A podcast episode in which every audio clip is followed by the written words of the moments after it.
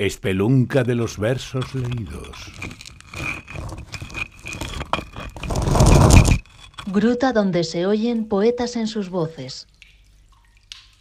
Toda la violencia.